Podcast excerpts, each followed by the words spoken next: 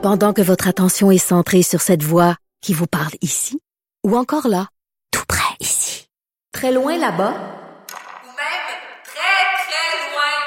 Celle de Desjardins Entreprises est centrée sur plus de 400 000 entreprises partout autour de vous. Depuis plus de 120 ans, nos équipes dédiées accompagnent les entrepreneurs d'ici à chaque étape pour qu'ils puissent rester centrés sur ce qui compte, la croissance de leur entreprise. 346. Ça risque d'être la plus grande bataille de notre vie. COVID-19. Tiens, voilà le facteur.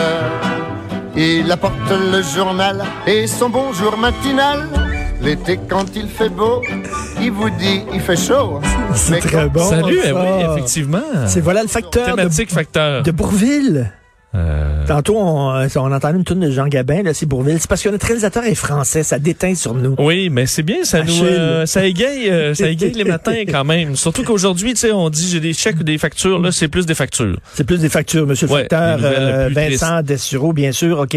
On commence parce qu'il y en a quand même beaucoup sur le menu. Un autre préposé aux bénéficiaires qui décède de la COVID. Ouais, triste nouvelle qu'on vient d'apprendre, nos collègues de TVA Nouvelles qui, qui, qui ont appris. Ça a été confirmé par le, le syndicat des travailleurs et travailleuses des Laurentides en santé des services sociaux euh, de la CSN. Donc, confirme qu'une préposée aux bénéficiaires, Stéphanie Tessier, âgée dans la trentaine, euh, est décédée. Elle était hospitalisée depuis deux semaines.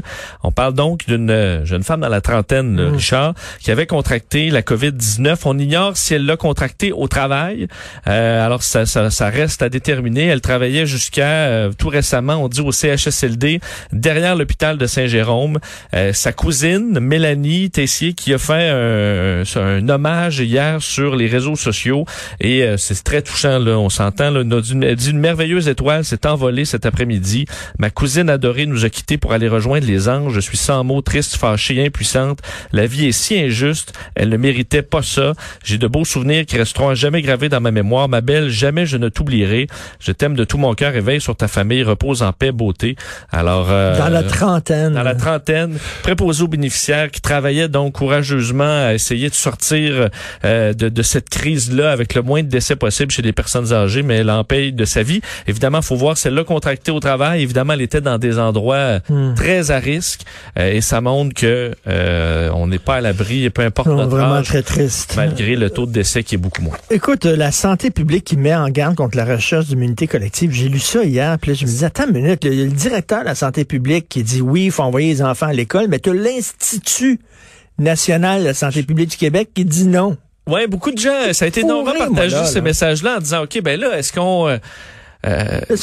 Qu'est-ce qui était derrière ce tweet-là? Est-ce qu'on voulait se placer là vraiment euh, contre l'immunité collective alors qu'on nous l'avait vraiment amené directement du docteur Arruda euh, il y a quelques jours à peine? On sent qu'on essaie de remettre un peu la pâte à dents dans le tube là, dans ce dans ce dossier-là parce qu'hier, François Legault, qui s'est bien gardé de dire que c'était pour l'immunité collective là, qu'on faisait, ça, il l'a pas mis dans ses cinq raisons pour le retour à l'école et ce sera un bénéfice secondaire. Non, parce qu'il y a des gens qui disent, attends une minute, là, vous utilisez les enfants comme cobayes. Exact. Mais euh, bon, François Legault se, se- se disait bien que c'était pas ça, mais la santé publique a fait un rappel hier qui a pas manqué de, de faire réagir, effectivement, mettant en garde contre la tentation de miser sur le retour en classe pour l'immunité collective. On, on, on y dit, bon, la stratégie où on laisserait les jeunes s'infecter risque d'entraîner une forte augmentation de la maladie chez les adultes et le besoin en services hospitaliers et en soins intensifs sans atteindre la cible d'immunité du groupe recherché.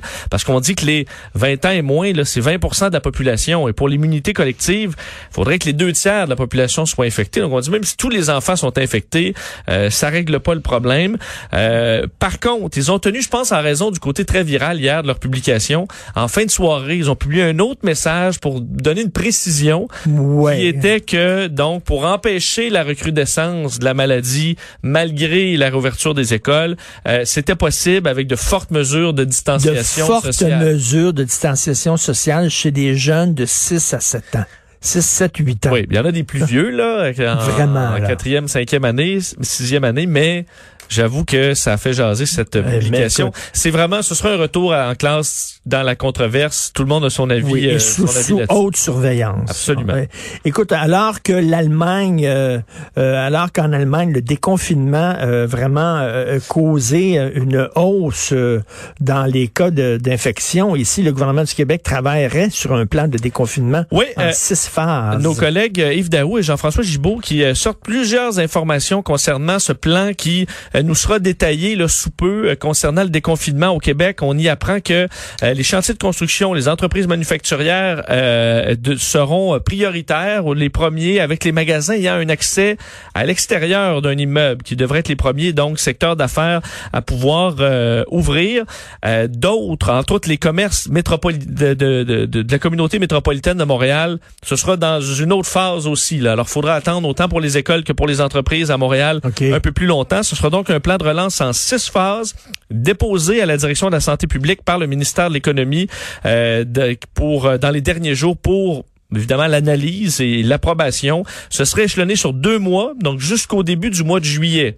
Euh, c'est ces différentes phases qui seront à chacune de ces phases-là évaluées et on pourra repousser les dates évidemment au besoin. Chantier de construction, entreprise manufacturière, tout ça ouvrirait le 11 mai et graduellement on va ouvrir le reste. Euh, entre autres, salon de coiffure, ce serait prévu pour la fin mai. J'ai que plusieurs attendent Salon après de ça. coiffure? Salon de coiffure, mais évidemment Attends une minute, comment la personne va pouvoir respecter les règles de distanciation sociale? Des Christie de long ciseaux? Évidemment, Richard, ce sera, Voyons. on devra travailler à l'intérieur de deux mètres, mais il y aura des mesures sanitaires. Euh, Ben, de deux mètres, ben, comment elle peut couper les cheveux? Non, Deux mais je veux dire, un médecin, Richard, il va aller toucher parce qu'il va avoir l'équipement pour. là. La, la coiffeuse, le, le coiffeur ou la coiffeuse peuvent être équipés pour euh, avec des gants, un masque et euh, une protection. Et évidemment, ce sera tout sera différent, incluant le retour dans les restaurants où ce sera avec des clients limités. Euh, D'ailleurs, on explique que pour ce qui est du culturel, évidemment, qui arrivera dans la dernière phase, les grands événements ou autres. Mais par exemple, pour des musées, on pourrait commencer à ouvrir plus facilement parce qu'on peut laisser rentrer les gens euh, tranquillement. À Achille, Achille, euh, pendant qu'on est dans un trip français, là, à la fin de l'émission, à la fin de ce segment-là, Oui. là, tu mettras de l'accordéon.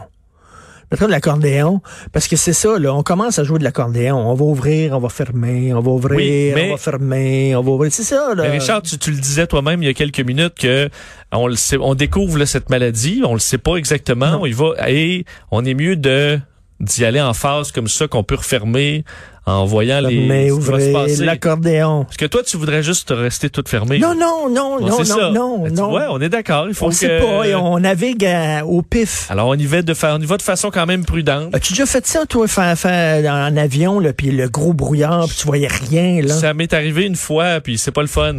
C'est De pas trop voir où tu vas, ouais. Puis là, tu savais pas trop trop où était la- le sol, le, le ciel. Ben, j'ai gardé ça, un- le faible lien avec le sol là, à travers les nuages. Euh, et euh, heureusement, j'étais à Québec, puis j'ai reconnu, euh, j'ai reconnu le- le- le- le- l'autoroute et euh, j'étais capable finalement de me retrouver mon chemin. Ah, mais c'est oui. pas le fun euh, dans ce temps-là. C'est pas le fun, c'est ça qu'on fait là actuellement. Là.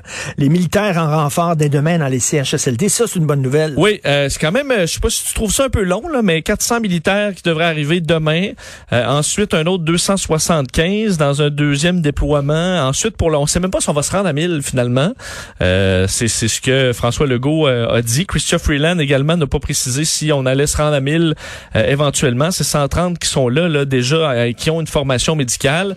Euh, mais ça arrivera à partir de demain. On sait que François Legault hier parlait de ce, ce, ce bon de candidature sur jecontribue.ca où euh, 11 000 nouvelles inscriptions permettraient de compenser pour les, euh, les, les gens qui ne vont- présentent plus en CHSLD. C'est un petit détail, là, mais est-ce qu'ils vont avoir leur, leur habit de, de militaire, là? Ben, ceux qu'on a vus euh, sortir là, dans les 130 installés, ils avaient leur habit pour sortir. Je sais pas honnêtement à l'intérieur comment ça se passe, mais on les voyait sortir et entrer avec leur euh, habit militaire et plusieurs étaient très touchants là, parce qu'on voyait des militaires qui racontaient leur journée, puis euh, ils disaient les sourires, euh, que déjà il y a beaucoup de pression qui s'enlève sur les gens parce qu'on arrive, puis on, Ah eux oui. en plus c'est les 130 qui sont formés pour ça, mais il semblait avoir des belles histoires en raison de leur Écoute, présence moi, les dans un jours. CHSLD, savoir que l'armée arrive, ça me Absolument. rassurerait. Absolument. Vraiment.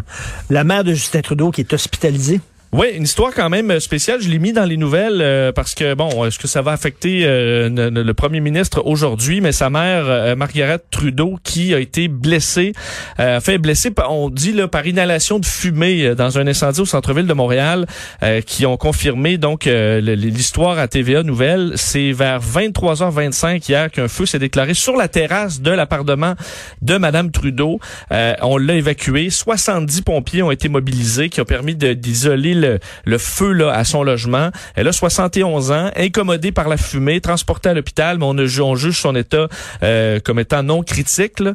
Euh, on a relocalisé certaines familles par la Croix-Rouge. Il y a enquête pour connaître euh, les origines de l'incendie. Alors, elle va s'en tirer, mais quand même, euh, c'est euh, ça va assurément que ça ébranle la famille Trudeau aujourd'hui. La situation qui s'améliore dans les certains pays du monde ou se détériore. C'est ça, euh, le, le portrait, euh, disons, va dans les deux sens présentement dans le monde. Vous rappelez qu'on a 3 83 000 donc cas confirmés, 212 000 décès.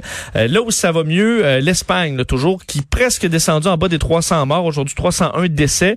Évidemment, c'est des gros chiffres, mais c'est en baisse constante, euh, malgré un taux de chômage là, qui a grimpé à, pl- à plus de 14% euh, au premier trimestre là, en. Espagne. Il faudra voir dans les, euh, les prochains mois où ça L'Italie, c'est rendu. euh, L'Italie, c'est mieux aussi, non? c'est aussi à peu près, on fait des, ça fait des bons majeurs. Que les chiffres tardent un peu parce qu'on parle du premier trimestre là, qui n'était pas affecté au complet par la COVID.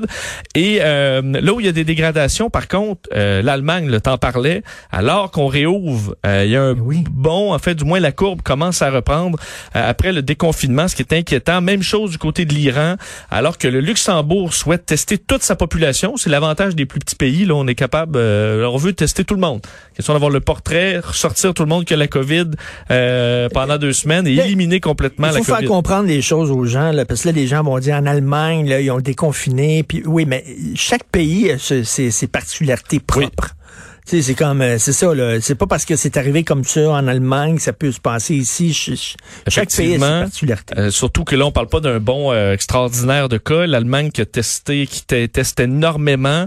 Euh, alors, chacun a son épidémiologie. Te dire que dans les nouvelles décevantes, un des médicaments qui était prometteur, le Kev, le Kev Zara, médicament contre l'arthrite qu'on espérait être efficace contre la COVID-19, finalement euh, inefficace selon les euh, derniers essais cliniques. Inquiétude sur une possible, une possible maladie infantile reliée à la COVID-19. C'est-tu le truc qui s'est passé au Royaume-Uni? Exact. Euh, le ministre de la Santé qui, euh, hier, euh, a expliqué que, en fait, dans les dernières heures, là, comme quoi on enquêtait sur un possible lien entre une nouvelle maladie qui, qui ressemble à la maladie de Kawasaki, que je connaissais pas, le syndrome vasculaire qui affecte les jeunes enfants et euh, dont la cause demeure indéterminée. Il y aurait un bon de cas. Évidemment, ça demeure des petits chiffres. Là. On dit que les enfants sont, sont, sont pas très à risque avec la COVID-19, mais on s'inquiète. Est-ce que cette maladie qui cause des douleurs abdominales, des troubles gastro-intestinaux, des inflammations cardiaques pourrait être reliée à la COVID-19? Et rapido, rapido, il y, a des- il y a des hommes de Sherbrooke. Et C'est drôle, là, sur ton texte, c'est dit pris les culottes à terre, mais t'as fait une faute. euh, t'as-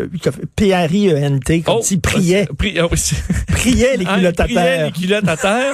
euh, hein, tu vois, euh, il est de bonheur. Hein. C'est Et, euh, plus P-R-I-S, oui. 1546 dollars d'amende pour quatre aînés euh, de 60 plus de 70 ans qui sont à risque, mais ils n'ont pas respecté le 2 mètres. Il y avait la que bisoune en feu. Ils se, euh, écoute, ils faisaient des attouchements, deux duos euh, arrêtés donc en, euh, du côté de Sherbrooke dans le parc Jeffrey Gingras et euh, ben 1500 dollars euh, d'amende pour eux, en rappelant que bon, évidemment c'est c'est interdit même en dehors de la Covid 19 de se taponner dans les parcs. Et même, c'est un vieux.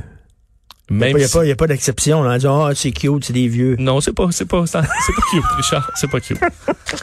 Pourquoi ils peuvent pas jouer aux dames comme ils faisaient avant, les vieux? Ils jouent aux dames. Non, mais je comprends. Des, je, je veux dire, des gens, là, il y en a plusieurs qui sont seuls et que là, ça, ils ont hâte Oui. là, que ça se passe de quoi, mais faut attendre encore. Patience. Merci beaucoup. On se quitte sur l'accordéon. Merci beaucoup, Monsieur le facteur des sureaux.